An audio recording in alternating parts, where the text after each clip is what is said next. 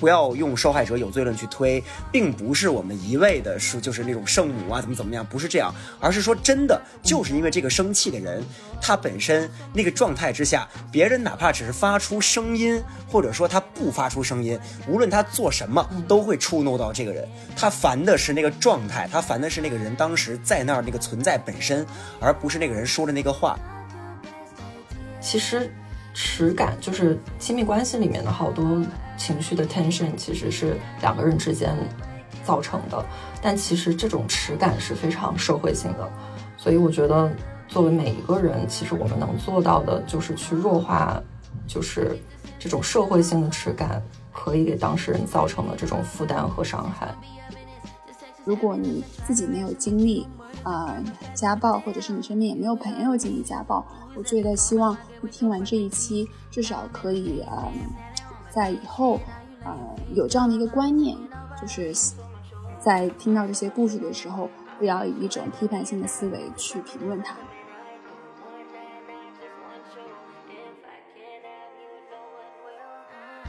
Hello，大家好，欢迎来到最新一期的爱情故事，我是白青阳。Hello，Hello，我是小 A，好久不见，真的真的是好久不见。呃，我们也我们已经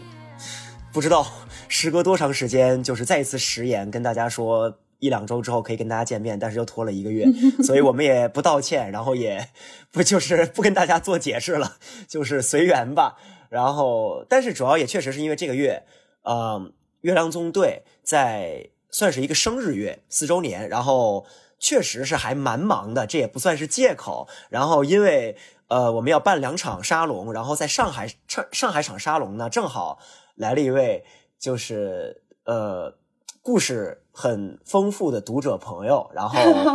我们也今天就正好请到了呃我们录制的这个播客里面，然后来给大家分享一下他的故事，然后也延续了我们在沙龙那天晚上的讨论。然后呢，正好。我们本来最近有一点点，就是可能有点担心会不会找不到嘉宾，然后正好有这么一个就是非常好的机会，然后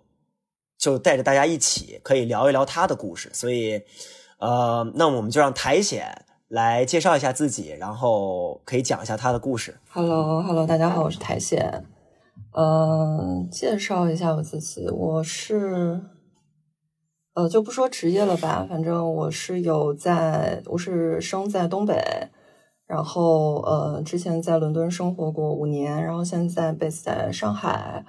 然后是一个 queer 的身份，嗯，差不多，嗯，这样子，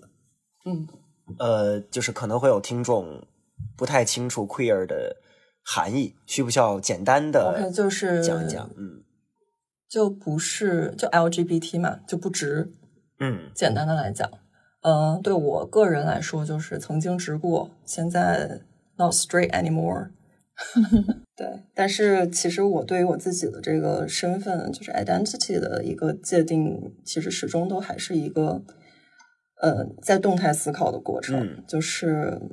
我觉得自己在 pansexual 跟就是 lesbian 之间是会有一个就是 question mark。那这个我自己可能也会需要更多的 self exploration 去 find out。OK，所以呃，就是哎，其实我自己一直以来也不是特别的明晰，就是泛性恋的界定应该是，就我们应该怎么样去定义泛性恋，就是 pansexual。嗯嗯，对我来说，我觉得我对 bisexual 的呃不喜欢是在于它非常的 binary，就是它太二元论了。嗯，pansexual 在我这儿，就是我会觉得套用在我身上比较舒服的一个理由是，嗯，我觉得性别不是一个就是我选择伴侣的决定性的因素，它是有一些无关紧要的。嗯，对，就是我不是，就是他像，比如说这个人有钱没钱，或者是肤色深浅等等，以其他的一些无关紧要的因素。对我来说是一样的，就是，嗯，就是有一些 technical 的问题，你解决了之后，其实性性别就不是一个 like 非常重要的 issue。明白了，我是这样理解 pansexual 这个概念的。那么我们解决了这些，就是初步解决这些可能定义上的问题之后，然后苔藓，你今天想要讲自己的什么故事呢？呃，就是其实我人生的划分还是比较明晰的，就是之后我不知道，但是反正我现在是三十三岁嘛。那我前二十五年其实一直是呃跟男生 date 恋爱和就是有 relationship 的这样的一个状态。那二十五岁之后到现在，嗯，是八年的时间里面，其实我是一直在跟女生呃接触、交往、约会、恋爱这样子。对，那我今天想讲的其实就是我人生中就是算是 first lesbian experience 吧，就是我第一次。呃，跟女生谈恋爱的这样的一个经历，嗯，那我们就开始吧，从哪讲起呢？就讲我们遇到吧，因为其实我们遇到也蛮 drama 的。嗯，我当时是在一个暑假，就嗯，应该是一五年的暑假，然后那个时候我刚好跟一个就是呃 LGBT 人群，我们呃变成了室友这样子，然后他可能。那个时候刚来伦敦，然后就非常的想 experience 一下这边的 LGBT 文化。那我就跟他约好说，晚上我们去，嗯，SOHO 那边有一家 gay bar 叫 GAY，就是非常就是 literally 的一个 gay bar。然后我说我们去 experience 一下，然后那边其实有好几间 bar，其实我们大家就可以喝一轮嘛。嗯，然后就在那边玩的时候，就是 那间 bar 对我来说印象非常深刻。就是我觉得我进去的时候还是直的，然后出来的时候就直不去。然后，嗯，对，然后就是在那边，然后就是大家也是正常的，就是 clubbing 啊，然后也是认识不同的人啊。然后在就是见到我后面就后面变成我女朋友的那个女生之前。我都还在就是跟 approach 我的人讲说 I'm straight, I'm one hundred percent straight，但是我就是在舞池里跟人群里面见到他的那一眼开始，我就觉得 I'm not straight anymore，就是非常呃明显的 attraction，就是他，我觉得他非常的美，然后他在人群里面也非常的就是闪耀，I don't know，就他高高瘦瘦白白的。嗯，然后就是会让你有一种很心动的感觉，因为我之前其实虽然一直是跟男生交往，但其实我觉得我对 lesbianism 其实是抱有非常大的好奇心的，所以我会去看非常多的呃相关的文学啊、影视作品这种，然后我会对就是这种作品里面的人物有 girl crush，但是其实我在现实生活中从来都没有对一个。呃，现实生活中接触过的同性会有心动的感觉。那就是那天在伦敦，呃，七月一号我还记得是，然后就是第一次我就是产生呃一种非常强烈的 sexual attraction，然后是对一个女生这样子。然后一整晚其实我都蛮紧张，因为我紧张的是不知道，其实我不是很非常知道到底发生了什么在当下。嗯，然后呢，我也觉得。嗯，你知道，就是呃，在跟男生交往的过程中，你还是比较习惯于别人去 approach 你这样的一个呃形式吧。嗯，所以我那一整晚其实都在纠结，说我要不要去跟他讲话这件事情。呃，反正就是中间过程 back and forth 很无聊，就是非常的胆小嘛，然后就迅速的把自己灌到很醉，但是还是没有勇气去，就是想说跟他讲话。然后我就看到他背着一个红色的书包，然后就走了，就离开了那间 bar。然后我还跟我朋友就是讲说说，如果我这辈子有幸可以在伦敦再遇到这个人，那我就打死都还是要上去跟他要个电话。嗯，结果话音刚落，他就回来了，然后就就躲无可躲，然后就在我朋友的起哄之下，我就过去 approach 他，然后就问，然后我记得我我跟他讲说，I think you're cute。然后还讲了很几遍，好几遍，因为当时就蛮醉的，嗯，然后就被他带到 bar 门口，然后我们两个就 made out。嗯，对，要就是可能会有听众不明白那个词什么意思，要不要给他们解释一下？就是，嗯，亲亲抱抱举高高，嗯，对，然后那个也是我第一次就是亲女生嘛，然后就觉得有一种打开了新世界大门的感觉。就有一种天呐，为什么会这么好听？就是你知道，Katy Perry 有一首歌叫《I Kissed a Girl》，like，嗯，因为我当天晚上还有其他的事情，就是我要接一个从嗯巴黎或者伦敦的朋友，所以我就嗯跟他就是 like 玩了一下之后就走了。但是我一整晚都在狂听 Katy Perry 的那首歌，就是觉得哇，原来女生听起来是这种感觉，就嗯很很不一样，我只能说。然后嗯，第二天我们就出来，就是第二天他就约我出来，然后我们就有 first date 这样子。嗯嗯，然后就嗯。从那之后的差不多两个月的时间，我们两个都没有分开，就每天都在一起。然后就嗯，有一个非常奇妙的 moment，就是有一次我们两个，就我们两个会就是并排躺在床上，然后两个人都舍不得睡，嗯，因为会觉得就是想用清醒的时间来看着对方，就是真的是很 fall in love 的那种感觉，嗯。就是你非常为眼前的这个人着迷，然后他也就是非常的喜欢你，然后你们两个人在对视的时候会有那种真的是就是毫不夸张的电光火石的感觉，然后一切都很好，嗯。又给我看科幻片。对，不管是 physic physically，就是我原本还对就是 physically 这方面会会很紧张，因为我没有 experience。但是其实等到它真正发生的时候，你会发现其实一切都很自然。那可能也是跟他是 like Brazilian 会有关系一点，就是他可能很会引导，然后这方面也非常的 sophisticated。哦，他是巴西人是吗？Anyways，对对对，嗯，反正就都很好。而且我记得非常深刻的是有一个 moment，就是我们又躺在那边，然后不舍得睡，然后彼此对望的时候，然后我们几乎是异口同声的跟对方说出来。一句话是 "I miss you"，嗯，就是不是说 "I like you" 或者是 "I love you" 这种，就是我们两个同时在那个 moment 都有一种，就是对面这个人其实是我失而复得的一个人的这种感觉。嗯，哎，你这个你说到这个，我还真想起来了一个，我有点忘记了我在哪里看到的，就是说，呃，他看着。我忘了是小说还是电影了，这些细节我全忘了。我记得是说他看着对方，然后他心里想的那句话是“我想你”，是因为他站在那个地方，他意识到了自己之前。不认识他的时候，对于他来说是遗憾；之后要可能会有潜在的离开，然后见不到他，对他来说也是遗憾。无数的这些遗憾都衬托着，都衬托着此时此刻看着他是稍纵即逝的瞬间，所以他会觉得他已经开始想念对方了，所以他会说：“这个我也对，我都忘了在哪看这个感触我也很深，就是我后面就是也想提到的，就是。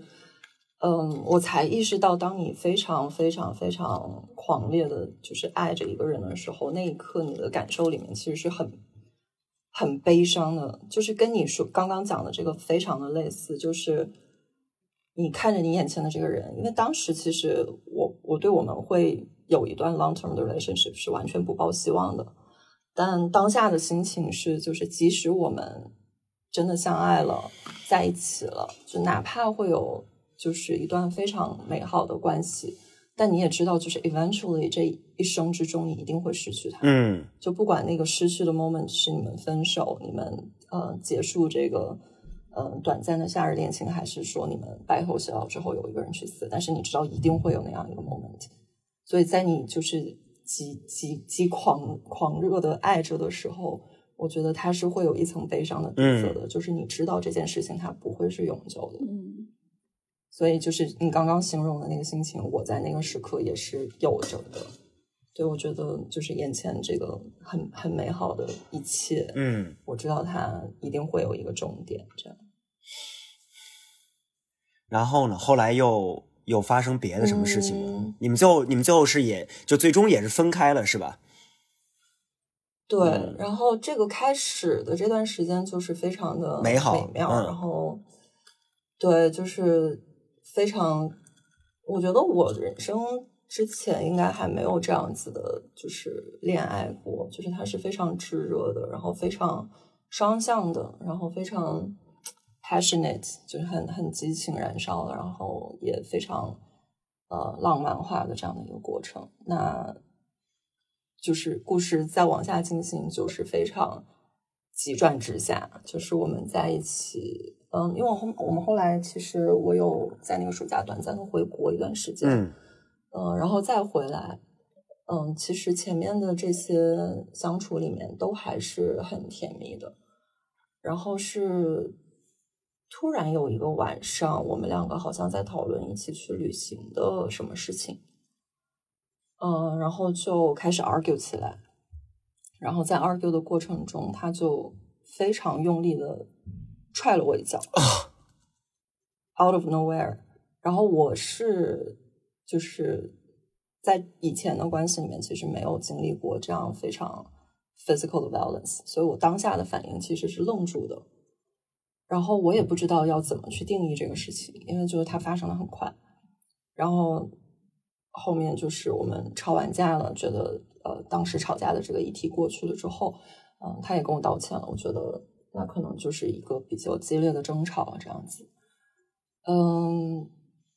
但是之后就是当我们确认关系了以后，我会发现他其实呃情绪是非常不稳定的一个人，嗯就是他的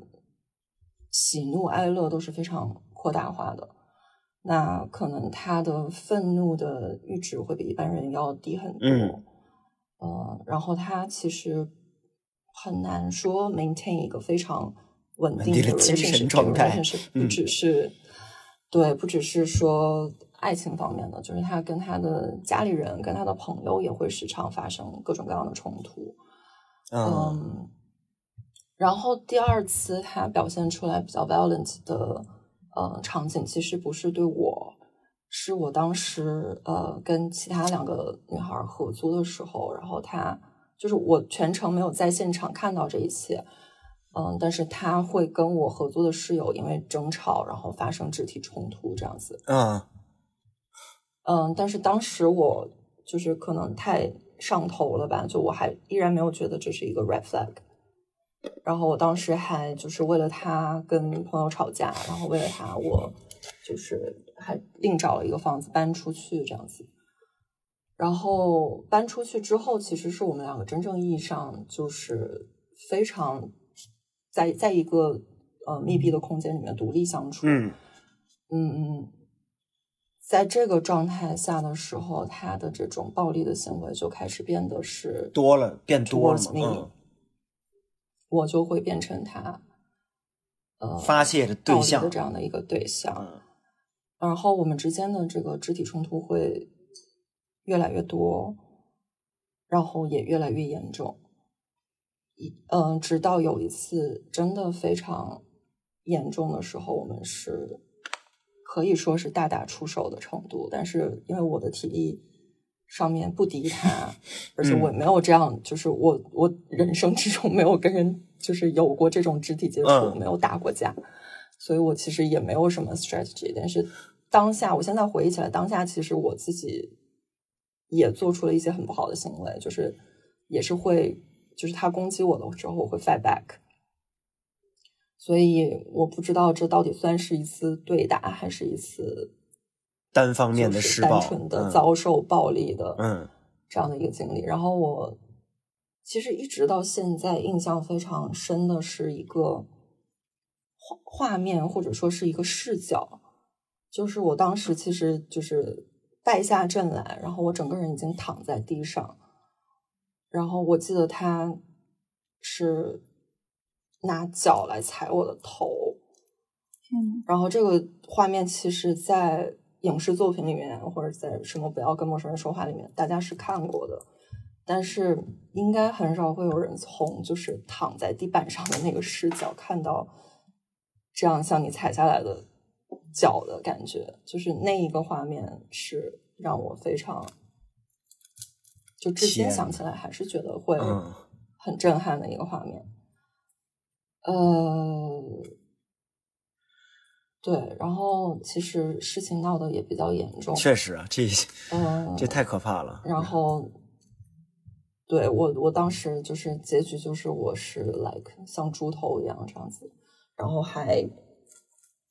然后立刻分手了吗不知？道要不要讲这个，啊，嗯，就是有有一些就是有当时有人报警啊，然后也会就是被警察带走啊这样子。嗯，我觉得要不要分手是我今天想重点聊的这个问题。嗯，就是没有，而且就是我们，我是几乎是一从警局出来就立刻跟他和好了。然后在非常长的一段时间里面，我对于自己的这个行为是抱着非常非常巨大的耻感的，因为我知道这件事情不管是说出来、写出来、演出来，其他的人会怎么看，就鸭子们会怎么看，大鹅们会怎么看，就是因为如果我不是亲历者的话，我也会有一个非常 judgmental 的心态，就是我觉得没有办法理解这个事儿，所以当时。可能这一段经历，我只对非常非常 close 的朋友讲过。嗯，就是因为我对于，就即使我是一个被害者的身份，在这件事情里面，但我对于自己遭受暴力以及就是原谅了对我施予暴力的这个人的这件事本身，其实是一直抱有非常巨大的耻感的。嗯，其实这一切的发生时间都很密集，可能都在我们呃交往的前半年的时间里面。然后后面其实我们又在一起，至少还有三年多的时间。好，三年多，半年就发生发生了这么多的事情。对的，但是后面应该就是会慢慢磨合，是不是？就是可能会啊，更加嗯，更加就是知道对方，比如说你说什么话，对方会可能情绪激动，然后就不说了。嗯嗯，后面其实就是 physically 的这种 violence 是。没有过了，但是他依然还是一个情绪非常不稳定的人，这个事实我觉得是没有办法改变的。然后我觉得这段关系 overall，就是我现在回头来看，它其实是非常 abusive 的一个一段关系。就除了 physically 的这种 abuse 之外，其实比如说我们日常争吵过程中，他会非常就是用言语去 abuse 你。嗯，也会比较常见一点，但是就是对我来讲，我就是会觉得天堂和地狱是同一个人，嗯的感觉，嗯，就是你又很清楚说，在就是没有一个人应该对他爱的另一个人就是大打出手，或者是进行。这样的言语攻击，你很清楚这件事情，但是又有其他的 moment，你觉得这个人是你的 soul mate，你不不会遇到比他更了解你、更爱你、更可以跟你同频共振的一个人，所以其实你是不停的在这种两种状态之间在动摇，然后我会觉得我的自我在坍塌，就是在坍缩。就我的情绪和我的状态，慢慢也会变成一个很不稳定的状态。然后我会非常的在跟他的相处中，非常的小心翼翼。嗯，我其实我不知道什么会触怒他，这个才是最可怕的。就是一个情绪不稳定的人，他其实是没有那么强的逻辑性的。所以，在一个就是就是在我经历过这些之后，然后我再去阅读一些其他的家暴受害者的经历的时候。嗯，有的人会就是比较习惯用这种受害者有罪论去推论，说你是不是做了，或者是说了一些一定会激怒他的言语或者行为。但是你要知道，你在一个未知的状态下，你是完全不知道什么样的言语和行为会激怒对方的。对，确实。所以它就是一个很 random 的状态，它不是一个非常逻辑性的，可以去用理智分析的状态。对，而且而且，我觉得这个我可以。我觉得我可以稍微补充一下，就是那种呃，当某个人处于一种精神很不稳定的状态的时候，或者是愤怒的状态的时候，呃，嗯，对方无论说的那句话是不是本身具有激怒性的，对，就是在听的这个人耳朵里都会非常的冒犯，都会觉得自己在被挑衅，就是这个点，这个为什么我们说就是。不要用受害者有罪论去推，并不是我们一味的说就是那种圣母啊怎么怎么样，不是这样，而是说真的就是因为这个生气的人，他本身那个状态之下，别人哪怕只是发出声音，或者说他不发出声音，无论他做什么，都会触怒到这个人。他烦的是那个状态，他烦的是那个人当时在那儿那个存在本身，而不是那个人说的那个话。就是为什么？为什么我觉得？为什么我还比较有自信？就是这个点肯定是真实的，是因为就比如说在大家运动、在踢球，就是或者是那种对抗、竞争很激烈的运动里面，你会天然的进入那种状态，然后你会觉得你的对手无论在做什么，都是在都是在，哪怕他只就是他其实也是在正常做他的事情，他要带着他的。队伍，或者是他要完成他的工作，比如说他要进球，或者他要防守，但是他的一个动作对于你来说可能就是极具挑衅性的，然后你你也你就会生气，你就被触怒，然后你就跟对方打起来等等。但是其实对方只是在做他该做的事情，你也只是在做你该做的事情。但是那个状态对于一个情绪激动的人而言，就是不能控制的。所以在就是我觉得这一点也是，呃。就算算是给这个刚才说的这个不要用受害者有罪论去推的一个补充吧。站在这个情绪不稳定的人的视角来说的话，嗯，其实我觉得我们就是每个人聊到，就是在不管不仅仅是家暴或者是任何程度上的暴力，我觉得都应该记住，就是嗯是。无论做出了什么样的事情，说了什么样的话，暴暴力都不不不可能就是被允许的。然后还有一点就是，嗯，我觉得，我觉得我身边其实也有很多这样的例子。我觉得首先，我觉得非非常感谢您在我们就是爱情故事分享的经历，因为我觉得这种这种事情，包括是我自己经历的，或者是我身边人经历的，都是很难去讲出来的，特别是给一些不认识的听众朋友们讲。嗯，但是我身边的经历，很多人他们受到，比如说言语上或者是肢体上冲突的啊，受害者，他们在接受完这些呃他们经经历的时候，都会跟我说啊，我不确定要不要跟对方分手，因为他在没有就是对我有肢体接触呃不肢体冲突的时候，是非常非常爱我的，而且爱的很热烈，嗯。嗯，所以我觉得是，我我也不知道，我其实我平常也会在想这个问题，就是，嗯，是不是他身上这些比较，比如说很喜欢你，然后对你的言语上的表达，包括对你的爱意的表达非常热烈，让你感觉就是说是啊，更加的爱上他，然后呃，他对你做出这些事情的时候，也不是在意料之中吧，你就会有一点感觉，因为他平常对你的表达爱意很热烈嘛。对，不光是这样，就是他。比如说，在正常的时候，嗯，他会 create 很多就是独属于我们两个人的 moment，就是你刨除开，当然这个东西是刨除不开的，嗯，但是比如说他会陪我看 like 类似《康熙来了》或者《爸爸去哪儿》这样的中国的综艺，然后他会非常愿意了解我的 cultural background，然后他就是就是很很，如果真的是可以一体两面的切开来看。那他正面的那一面肯定是非常好，而且我们之间独有的那种亲密感的状态，也是我之前从来没有体体会过，然后也是我觉得非常好。甚至我觉得，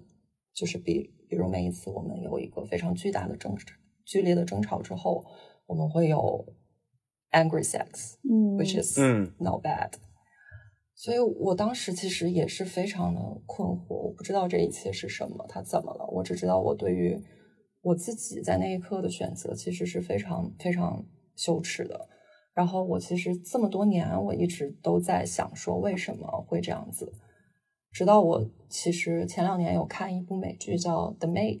叫女佣。嗯哦。然后他那里面其实有提到说，一个家暴受害者他可以真正的彻底的离开他的施暴人所用的次数是七次，就这是一个 average 的数据。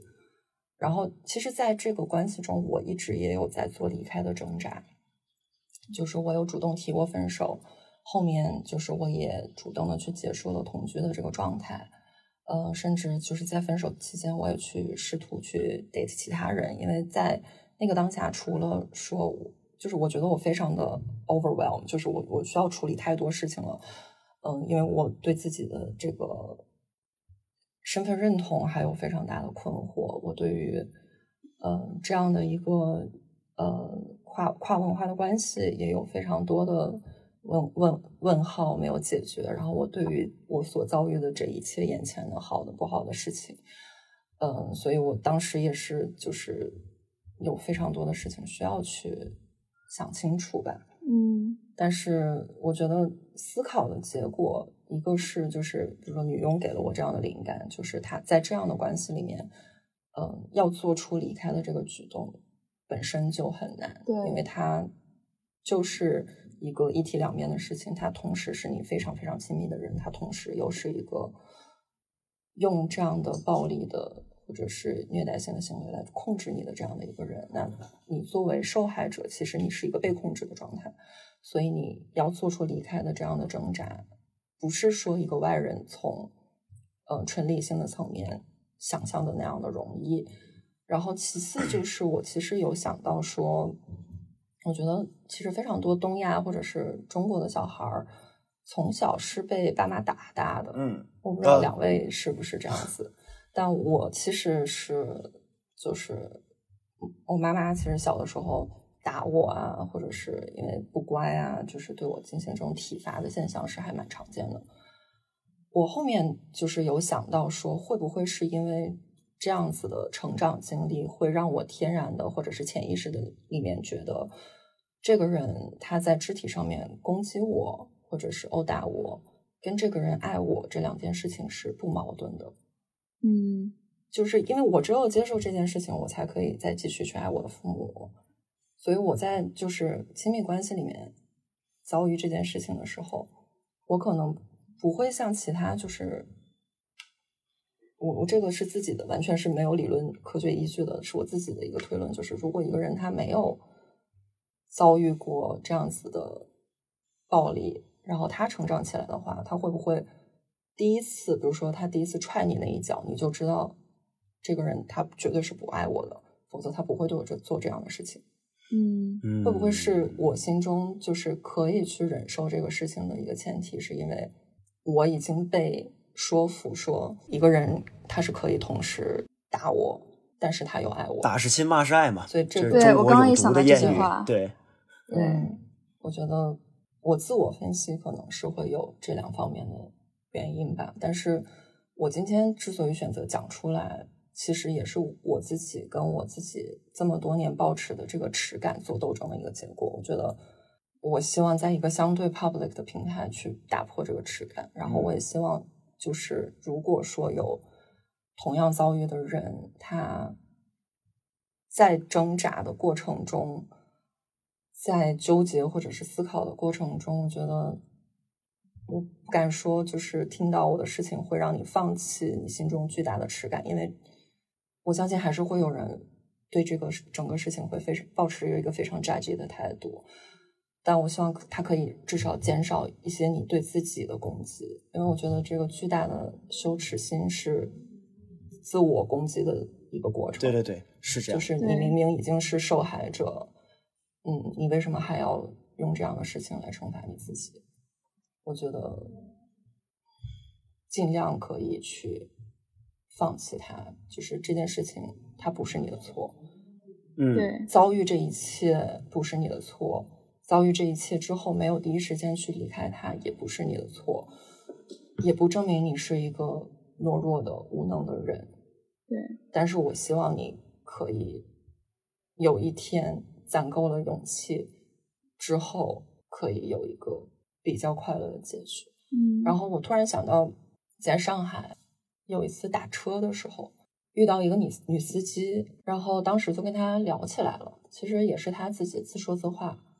然后她就突然把她嗯在之前的婚姻里面遭遭受过的几十年的家庭暴力的经历，就跟我一个坐在后座的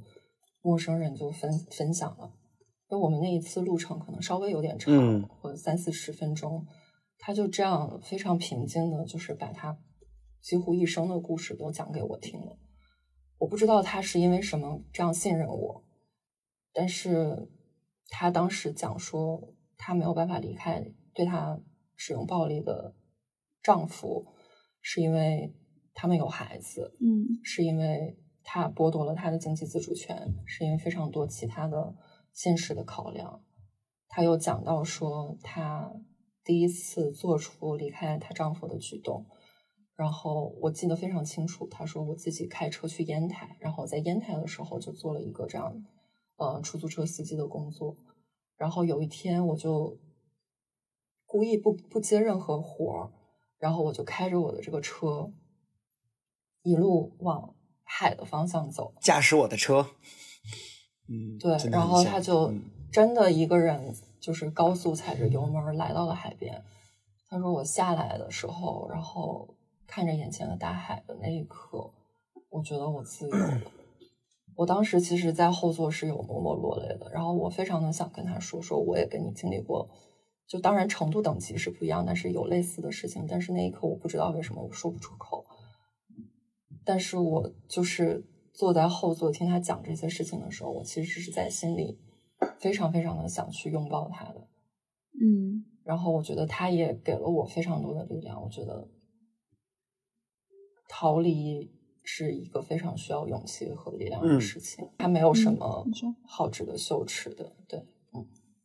哦，没有，我刚刚其实想说，我觉得，嗯，特别是你之前说的那一点，就是我觉得没有一个人在你和你的另一半，呃，感情外的，就是局外人，可以真正的做到感同身受。我觉得很多时候，呃，当然，我觉得我们每个人，啊、把自己情感上面遇到的一些问题去和朋友分享是很正常的事情。但我觉得，呃，给大家一些建议，就是作为朋友，我觉得你可以适当的去，嗯，在给别人建议的时候，可以去想一下，你没有经历过别人经历过的快乐，在这段感情当中，所以你也不要觉得就是这一切都是负面的。当然，我们聊到的家暴、出轨都是原则性问题，但是我觉得我有的时候也会觉得，呃，和一些朋友分享，我真的很怕被骂，因为我知道他们会骂我。确实，呃，我刚才其实也想到这一点，就是我在我在回想我之前，比如说朋友们在分享自己的情感的这种呃最新的进展啊，或者是他们的一些感情中的变故的时候，然后会有这么一个呃惯例一样的事情，就是大家说。会有人说啊，最近他的伴侣又做了什么什么什么不好的事情，然后别的朋友就会说你怎么还没有分手？然后嗯他说自己、他说自己还没有下定决心，然后呃，然后朋友们就就阴阳怪气，或者是或者是就是那种半开玩笑性质的会骂他等等，就是这样一个，就是他有点，他甚至有点像一个，就是那种。嗯，朋友之间的一个已经有点像仪式了，就是这种这种行为。我相信大家肯定听众们也会有这样的类似的经历，但是这样的一个状态呢，确实就是我们也没有说让大家一定要去，就是不要再去做了，或者说去规避这种行为，只是说。呃，我觉得这种时候，除了阴阳怪气和就是互相取乐之外，当然，因为这些事情也是朋友之间呃增加润滑，然后增就是增加情感的一个很不可或缺的方式嘛。但是除了这些之外，我觉得大家也可以去尝试着去真的问一问对方，就是那么你觉得你离不开的原因是什么？呃，你现在还有没有什么顾虑的？然后等等这些，让对方不仅仅会就是，我觉得让对方。感受到你们作为朋友真的有在替他着急的这个同时呢，也让对方可以感受到，就是你们有在真心的帮对方，就是想一些计策，或者说在尝试开导他等等。嗯这样的话可能会有更积极的效果。我就想到了，确实之前会有朋友跟我讲，他就比如说，呃，在恋爱里面，然后发现了对方出轨的证据，然后。第一次第一次发现之后，然后他选择了原谅，然后当然大家肯定会觉得，就是会问他你为什么，就是你为什么要这种时候为什么还能原谅呢？等等。但是其实我当时也确实有在想，就是他当时做出的这个选择，肯定也是他自己深思熟虑的一个选择，然后他肯定有他自己的理由，然后他也需要那个时间去积攒勇气。我理我尤其理解这个过程，因为。我觉得否定否定一段经历，就是你离开一个感情，然后你否定过去的一段经历，本质上其实是在否定，呃，就对于我个人而言吧，呃，我可能会这么认为，他是在否定你曾经做的一个选择，或者是否定你曾经的投入的情感。那这个否定的，其实其实就是否定了你一部分的人生。对对，尤其是对于一个可能像我这样自我意识非常强的人。Ego 可能有点大的人来说，这是一个更痛苦的过程，所以离开也会变得更加痛苦。所以，呃，当然了，我那个朋友在后来最终还是下定决心离开了，然后我也我也很为他开心。但是这个故事本身也告诉我，这个是这个是需要一个过程的，它不是说你当机立断的发现了，你当机立断就可以切断，不可能，人不是机器，人做不到的。然后我觉得，其实我有一点不同的观点，就是我觉得，嗯，朋友有反对的声音是很必要的一个事情。对，那，我我可能就是经历过之后，我会觉得大家可以少一点，嗯，judgmental 的角度，就是我觉得可以从客观的或者是一个旁观者的角度去给到一个理性的评断。就比如说，这个人他不是一个好人。这个人他在伤害你，你现在的关系没有让你变得更好。我觉得这些理性的、呃客观的声音是，就是对于当事人来说是很重要的。另一点就是，我觉得作为朋友，你可以提供给对方的是一个，就是不管你怎样选择，你都还是可以，嗯，来跟我交流这个事情，并且你还是可以来投奔我。因为我记得我当时有一个非常非常非常非常好的朋友，就是。我每一次说我又没有分手又和好了，他还是就是肯定还是会翻白眼啊，可能还是会觉得嗯，哎，很无奈啊。但是每一次我需要一个地方去落脚啊，或者是需要一个人投奔的时候，他都还是在。但是这个前提是我就是绝对不会做出任何伤害我朋友的事情，或者说，比如说因为他说了我另一半的坏话，然后我就就是在和好之后拒绝跟他做朋友。我知道，就是很多人会觉得这个风险性是很大。就是你比如说说了另一半的坏话，你会不会失去这个朋友？我觉得首先我不是这样的人，呃，这个是一个大前提。其次，我就是非常感激当时就是无条件的给予我陪伴跟支持的，然后陪我经历过那段时间的我的一些好朋友们，这样子。嗯，包括我觉得我我最近因为就是也是同样的事情，就我朋友经历了，或者是包括我自己经历了，我也有在反省。就是我觉得我当时，嗯，可能年纪稍微小一点的时候，十八十九岁的时候，有朋友来跟我讲他们和男朋友吵架啦，或者是和女朋友吵架了，我都会说快点分吧，就是劝分不劝和那种。但我觉得我最近如果有朋友来找我，我就会说，那你觉得你在跟他在一起，就是他给你的压力比较多，还是他给你的快乐比较多？如果他给你的快乐是多过于他给你的压力，那我觉得可以继续在一起。嗯嗯。而且我觉得关系啊、人性啊，都其实非常复杂。对对，就是我们既有的经验，它其实没有办法拿来先决性的判断这个世界上所有的关系的模式。那如果比如说要涉及到婚姻，可能会更加的复杂。嗯，所以我是觉得，我因为每一个人其实他肯定都是会带有批判性，就是有一点 judgmental 的去评断一些事情，但是。这件事情给我的一个最大的反思就是，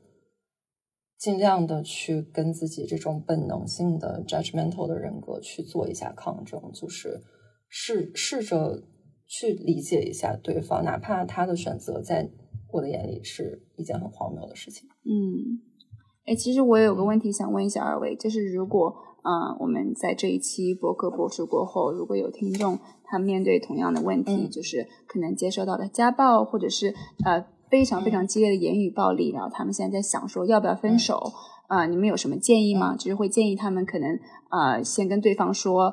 我们不要见面了一段时间，让我好好想一想，你们有没有什么建议？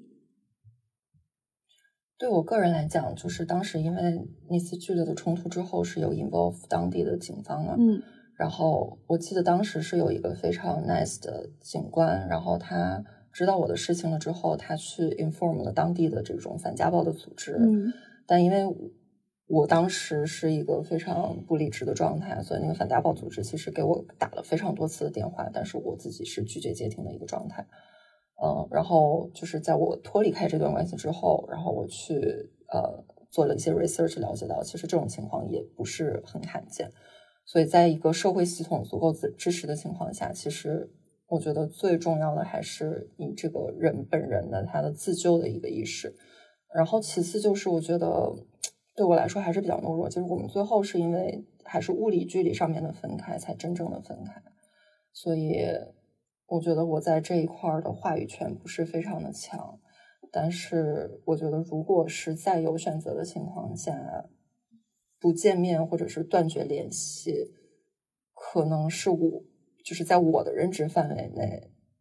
最有效的一种办法。嗯，当然，我理解不是所有人都有条件去做到这件事情。对，没错。嗯，其实我也没有什么立场，或者说，嗯，很好的建议可以给大家。毕竟对于我而言，也没有经历过这样的事情。然后，对于尤其是像我这样的状态的话，其实说什么都会像是就是隔靴搔痒那种感觉，而且。呃，也会也会很轻飘飘的，因为我毕竟从来没有经历过。对于实际经历的人而言，我说的话肯定就，嗯，就怎么听都会都会没有那么有说服力吧。反正我觉得就是我能说的，就是给自己以及给你，如果正在经历这些的朋友一些时间，让他有这个缓冲期去，呃，去逐渐的离开，这样。会最好，就是因为我们，我觉得我举个例子的话，就比如说你突然就像戒烟或者戒咖啡，就是你突然不喝的话，呃，肯定会有阶段反应，那个阶段反应也很痛苦，所以就是尽用。一个相对延长一点的时间来降低这个阶段反应，并且最终离开尼古丁，我觉得这个是一个，我觉得是我可以给到的一个建议吧。就是作为，如果我们作为朋友，作为旁观者，我觉得他已经是受害者了，就不要再给他离开的时间的压力了。就是，呃，只要他最后有离开的这个结果。我觉得就好了，慢慢来。然后在这个过程中呢，作为朋友也提供自己尽可能多的帮助。然后，尤其是当需要专业人士介入的时候，一定要毫不犹豫的把所有需要专业人士的事情都交给专业人士来做。呃，然后并尽可能让这个过程有机的循环起来，我觉得是最好的一个状态。就是作为朋友也不要逞能，受害者自己也不要逞能，就是这样吧。嗯，然后我觉得，如果说恶劣程度比较严重的情况下，然后在这个人其实他是本人是一个就是非常急迫的想要自救的情况下，我觉得取证跟报警都非常的必要。嗯，对，嗯对，我觉得如果有条件的话，可以呃至少做到保护自己，就是不要。和加害者在同一个空间里面，就可以先去找朋友，或者是先自己出去找地方住。当然，我们也知道，嗯，就是在条件允许的情况下。然后还有一点就是，一定要马上和加害者说，我不想和你待在同一个空间里，因为我和你在同一个空间里会觉得我不安全。然后就跟他说，我们希望我们可以一个星期不见面，两个星期不见面，然后呢，好好的冷静一下。然后我觉得还有一点就是。嗯，我觉得一般来说，呃，当然不是每个人都是这样，但是一般来说，加害者听到了这些话，他要么就是马上就跟你疯狂的说，真的对不起，我错了，我真的很后悔，或者是第二天、第三天就会疯狂跟你道歉。但是我觉得也不要他们一道歉就立刻原谅他们，就可以也想一想，就当时发生的事情做一个复盘，这样。嗯。然后我觉得，我想还来一下这件事情里面的这个性别的议题，因为我觉得它其实还是非常至关重要的。首先，因为她呃也是女性的一个施暴者，那她的这个体力值跟男性肯定是没有办法同日而语。所以我在遭受到这样的暴力的情况下，其实我所受到的伤害跟嗯比较典型的这种男女之间呃一个家庭暴力。出现的情况下，我我受的伤害，我理解应该还是会相对来说弱很多。就是因为我有看到很多非常更加严重的案例，就是比如说会骨折啊，会真的受到重伤啊这种情况下，我觉得就是要报警来解决，然后就是就是快跑吧，因为我我就是我觉得很难就是给出关于这种极端情况下的案例，因为这种真的是会。危及生命的，我觉得可能需要更专业的人来给出一些专业的指点。呃，其次就是，呃，希望大家 aware of 就是 domestic violence 这个事情，家庭暴力或者说是亲密关系暴力这个事情，它其实呃并不指的永远都是男性针对女性，嗯，就是它在 LGBT 的亲密关系里面也是存在的，那也是会有一些就是女性针对男性的这样的案例，因为我想象，如果是一个男性受害者，他保持的这种耻感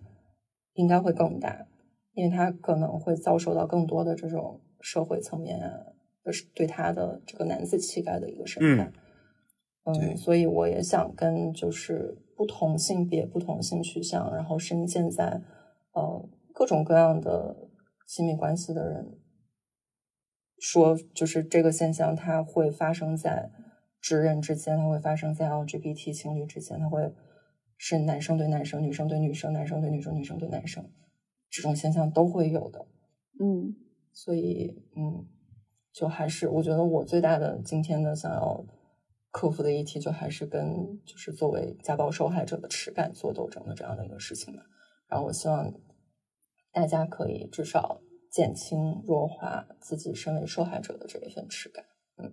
嗯，没错。包括是我记得我们做爱情故事第四期还第五期的时候，呃，那位嘉宾我忘记具体是谁了，他也是说他被他前女友用台灯打了，还进医院了。他当时他当时描述的也是，就是两个人言语争吵比较激烈，然后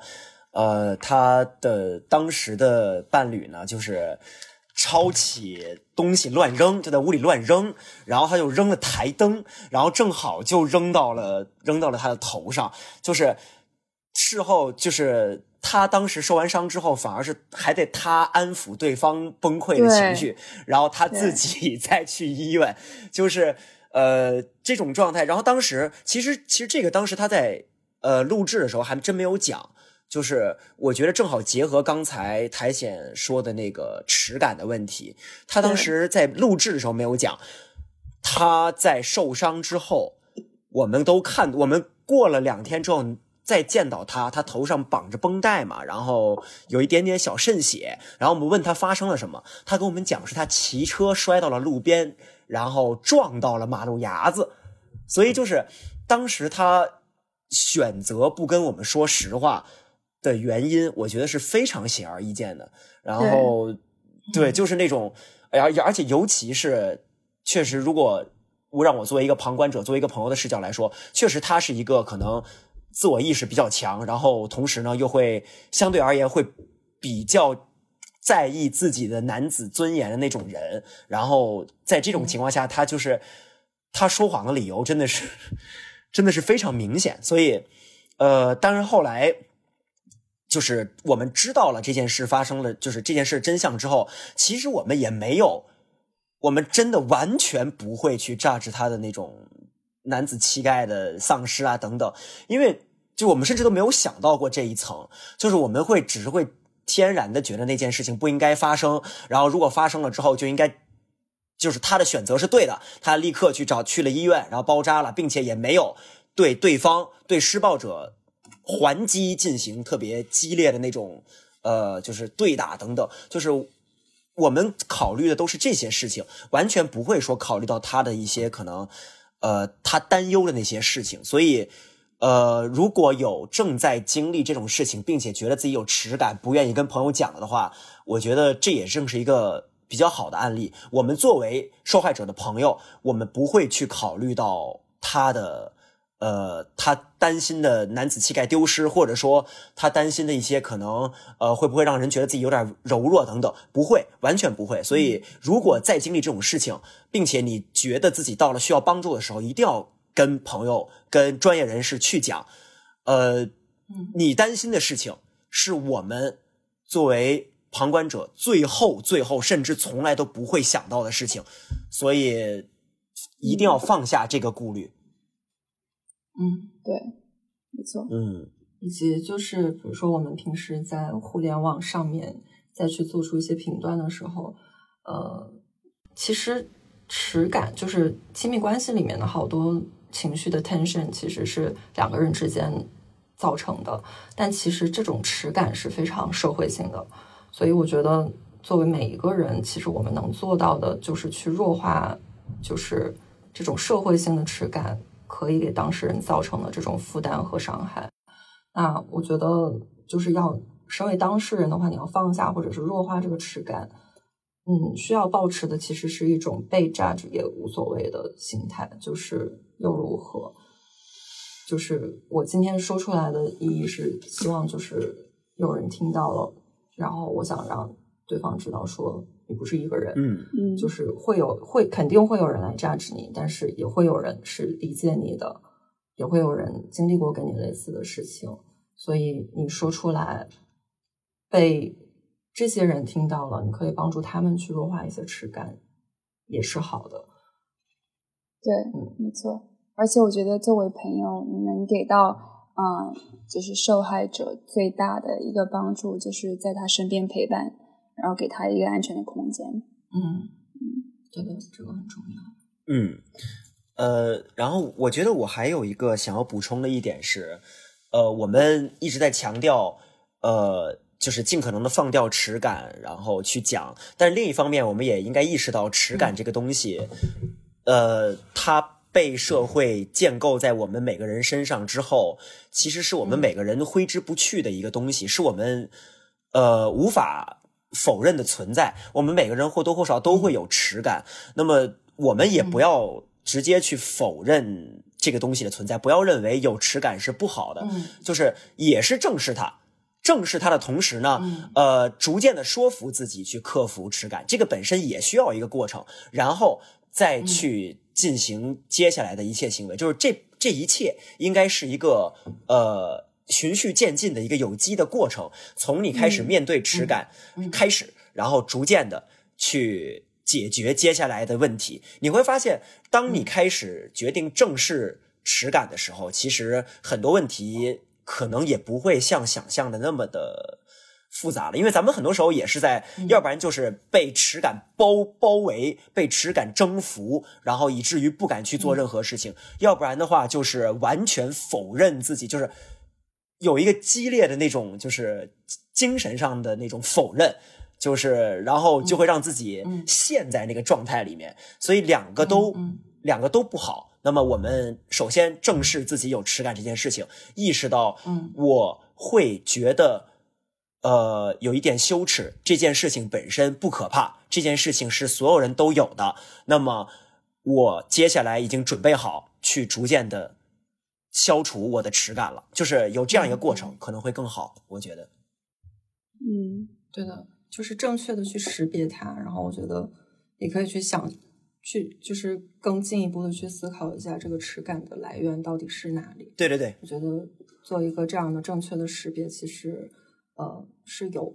对于去就是如何正确的处理它和克服它，甚至是就是与它长期共存，我觉得都是一个有帮助的事情。嗯嗯，对对对。其实我之前也有听到，就是这种耻感会随着年龄以及你就是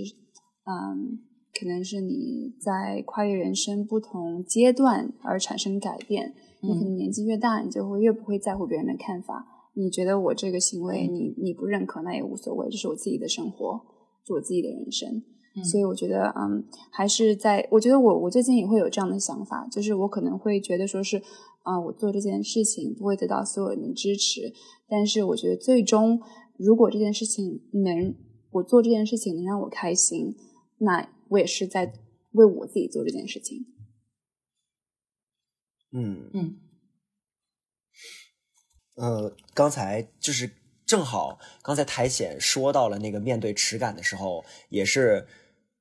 呃提醒了我，就是我刚才呃还没有思考完的一个一个事情，就是为什么要正面耻感，就是。就像苔藓说的，要找出这个耻感的来源是什么，就是站在一个，比如说我站在一个男性的视角，然后，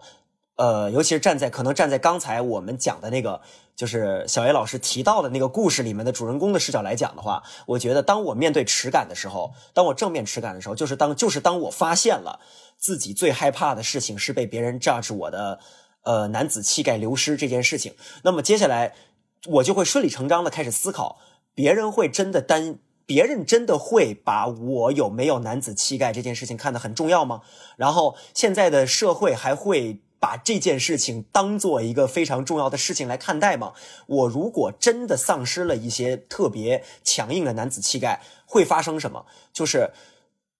从即使如果就是如果这些问题的答案，呃，你都可以接受，那么我觉得就可以解决他的一切问题，然后他也就可以正视他成为可能就是成为受害者这件事情，他就可以更积极、更坦荡的去呃去就是寻求朋友们的帮助，而不是 而不是跟朋友们说就是。摔了怎么样？然后去可能会，因为其实如果你跟朋友们撒谎说你摔了呀等等，呃，当时那个案例其实还是小事儿。但如果有一些更严肃、更严重的问题呢，那会不会就耽误了很多事情，耽误了专业人士介入，耽误了治疗等等？所以，呃，我觉得这个面对耻感，然后找出耻感来源这件事情，呃，是一个很好的建议，很有用的建议。然后也是我觉得不仅仅对于。呃，今天我们谈论的案例吧，我们平时在生活中，我们每个人面对耻感的时候，也要去，我觉得也也也可以去思考这个问题。就像我自己，可能自我意识特别强，然后偶尔就会觉得啊，就是很多事情会让我觉得羞耻，然后会让我觉得有点丢人。但是，呃，我觉得未来我也可以尝试着去思考，那我觉得丢人的原因是什么？然后我会不会是太害怕别人的目光？那别人真的有在看我吗？就是即使我依然还不能够完全对抗这份羞耻，但是至少我已经意识到了，可能我是在夸大我的自我意识。那对于我未来解决、逐渐解决这个问题，是一个有是有积极意义的。嗯，没错。对，我觉得刚刚你们说的耻感的来源特别重要，包括是我最近，因为我其实我刚刚回国嘛，然后呢，我在因为现在国内很热，然后呢，我穿的衣服有的时候就可能会穿个无袖的，然后呢，可能会穿一个我个人都觉得就是完全没有很暴露啊，只是夏天很凉快穿的衣服，就是在国内会有。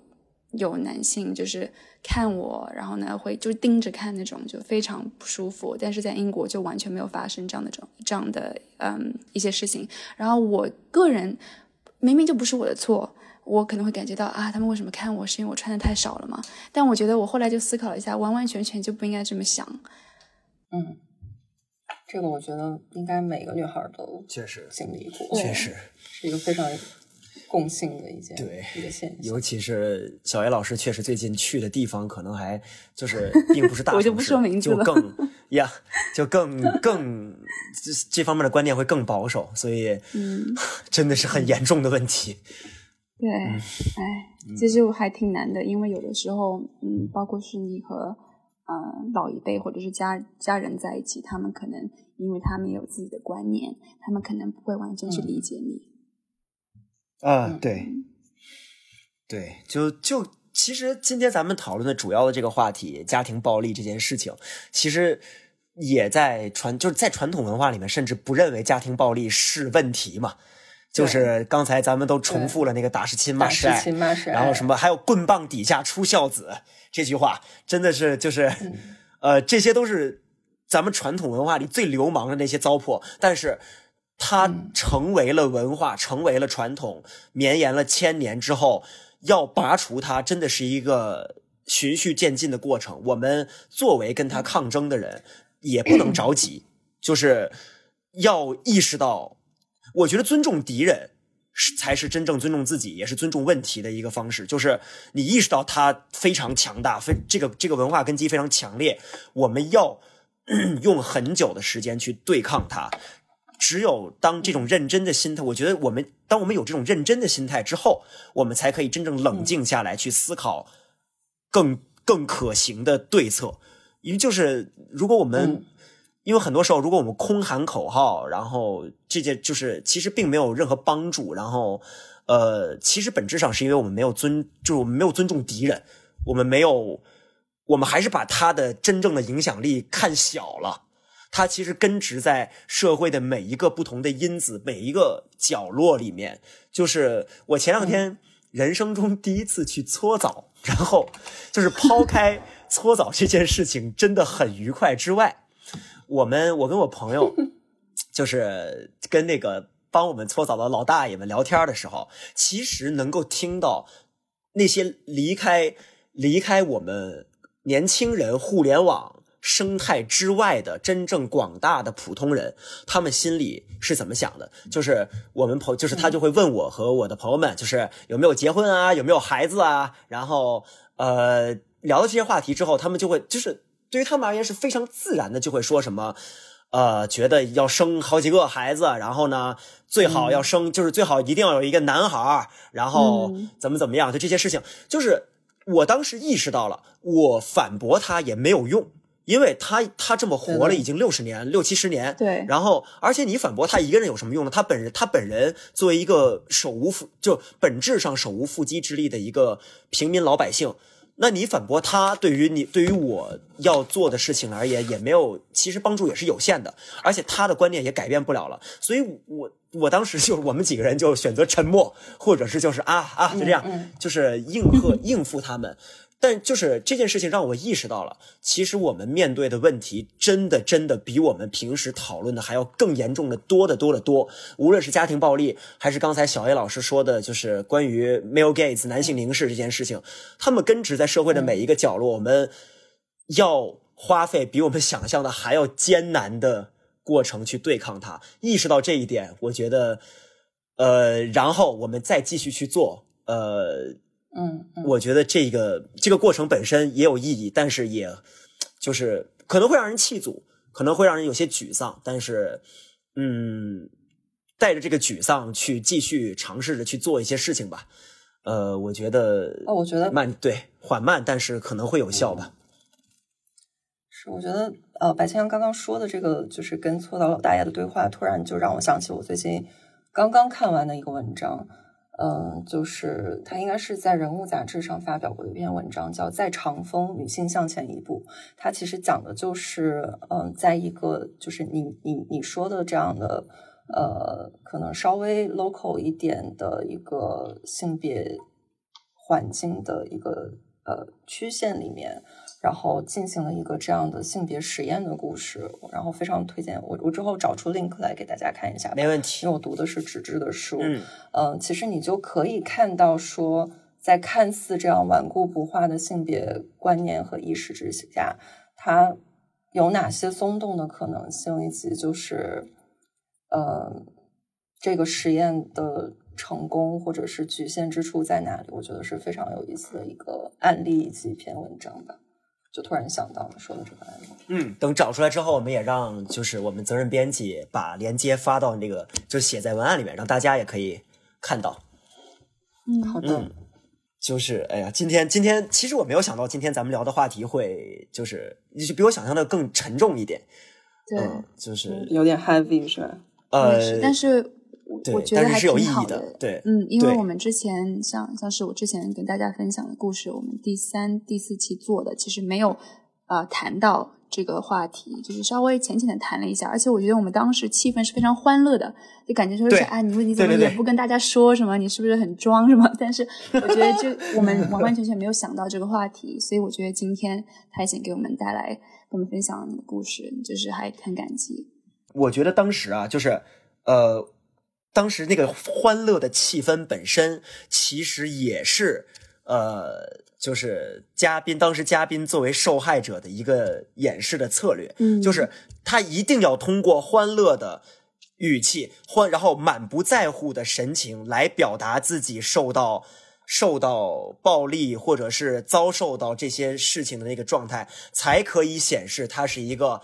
就这些事情在他眼里都是小事的一个男子汉大丈夫。我觉得他绝对有这种心态，所以不会，因为他就这个人，因为跟我们关系真的很好，然后他平时表达很多自己遇到的困难的时候，他都会用这种，就是其实会你能听出来有一点点不坦诚的快乐、愉悦，以及呃，就是那种满不在乎来跟你讲，就是。不拆穿是一回事儿，但另一方面，就是确实也能看出来，他在那个状态里面，他被一种巨大的个人意识和耻感包裹着。就是这件事本身很累，所以就是当时确实没有聊到。嗯嗯嗯，我还在找。然后我觉得还有一点想强调的就是，其实暴力它不只是有肢体这一种形式。对对对，因为我突然想到说，其实包丽案的那个判决，我觉得是一个非常巨大的进步。就是如果有一些深陷在，就是你自己怀疑这个关系它其实是 abusive 的，但是它其实对你的攻击并不是肢体上的，呃，言语上的、精神层面的这些，它也是，也是暴力，它也是一个虐待性的关系。我觉得，呃，如果你觉得不舒服，或者是你觉得在这段关系里面有痛苦，那你的痛苦其实都是真实的。嗯，没错。嗯。嗯，那么咱们今天其实也聊了，真的还蛮久的。然后，呃，我觉得到最，尤其到最后，咱们讨论的，就是我觉得还是蛮有建设性意义的。对于咱们自己而言啊，对于听众朋友们来说，都是都是这样的。然后，呃，反正我自己听下来呢，呃，我觉得总结下来就是，呃。这这是一个，就是我们面对的这个问题很严重，然后同时呢，呃，身处其中的人呢，可能也会比我们作为旁观者想象的要更加，呃，要就是所谓脱离那个状态要更加困难一点。对于无论什么，就是身处什么样状态里面的人而言，咱们都要，我觉得都要多给一些循序渐进以及逐渐离开的过程，然后。呃，就像苔藓说的，然后我们在这个过程中呢，对于现象本身，对于状态本身，少一些评判，少一些 judgmental 的东西，多一些呃安抚以及建议，就是实际可行的建议以及关怀，让这些东西取代评判存在在整个过程里面，然后。呃，今天我们讲的所有，就是我刚才也想到了一点，就是我们讲的所有，比如说可能受害者自己还没有选择离开，然后，呃，等等的那个状态里面的时候，也希望听众朋友不要误会，我们可能是在，就是我们我们在设法的，我就是我担心听众朋友们可能会觉得我们会，我们觉得有一些轻的家暴。不就是没有那么严重的，然后可能受害者自己觉得 OK 的，我们就不劝分，不是这样的。我们对于这种原则性问题，肯定都是持非常非常坚定的态度的。但是在这个坚定态度的同时，不代表我们的行为也要是那种就是呃一刀切，然后其疾如风的那种状态。因为其疾如风的那种行动，可能反而会给受害者带来更大的压力。这是一个怀柔的过程，慢慢来。然后到最后一定可以把这些问题逐渐解决的，就是一个温柔的过程。然后到最后，即使我们面对社会发现这样的现象依然渗透在社会的每一个毛孔，但是，呃，能够帮助一个朋友脱离这种状态，然后就这件事情本身虽然微小，但是依然很有意义。就是在整个社会缓慢进步的过程里面。我觉得这是我今天的一个感悟吧，还有总结。嗯，对，我觉得完全同意啊，你刚刚说的。我觉得特别重要的一点是，嗯，其实当你的朋友过来找你倾诉，他们受到的不管是言语上的还是肢体上的一些嗯冲突或者是暴力，他们其实自己也知道加害者他们做错了，所以我觉得你可以跟他们说这是不对的，但是也没有必要一直的说。啊，或者是去批判他们，我觉得呃更加有意义的是啊给受害者一些陪伴，然后呢让他感觉到有足够的安全感。嗯，然后我觉得还有一点就是，嗯，这期播客下来，我觉得我自己也学到了很多，特别是呃苔藓说的关于耻感的来源。嗯，我觉得当你感受到呃自己可能会有耻感的时候，可以自己去想一想，这个耻感它是。主观的，它还是客观的。我其实我觉得耻感也没有也没有说是